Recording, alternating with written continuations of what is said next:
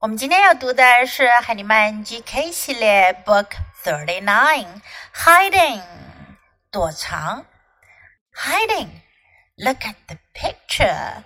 There is a cat. It is hiding. 这只猫正在躲藏。First, listen to the book. Hiding. Puff likes to hide in the box. Puff likes to hide in the bag. Puff likes to hide in the closet. Puff likes to hide behind the chair. Puff likes to hide in the basket.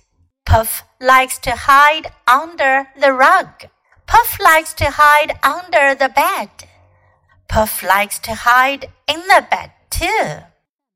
这个故事讲的是这只叫做 Puff 的小猫，它喜欢 hiding 躲藏，藏在哪里呢？用到的句型呢是 Puff likes to do something。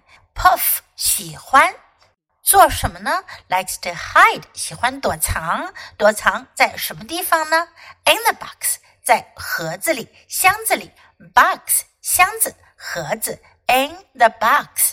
In the bag 在袋子里，bag 袋子。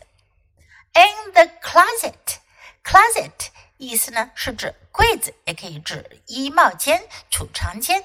In the closet, behind the chair 在椅子后面，chair 椅子，behind 在什么什么后面，behind the chair。In the basket, basket 篮子，in the basket 在篮子里。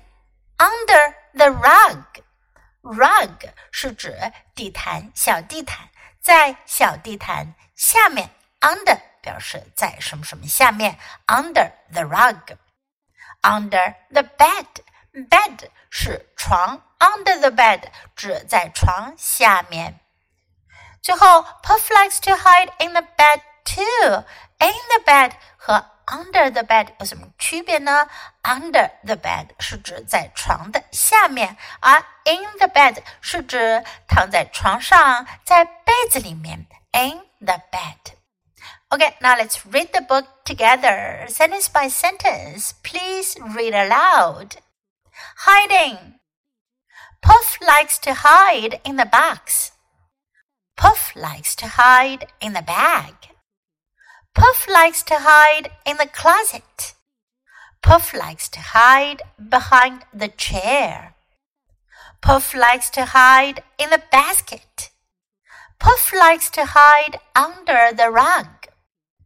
Puff likes to hide under the bed. Puff likes to hide in the bed too.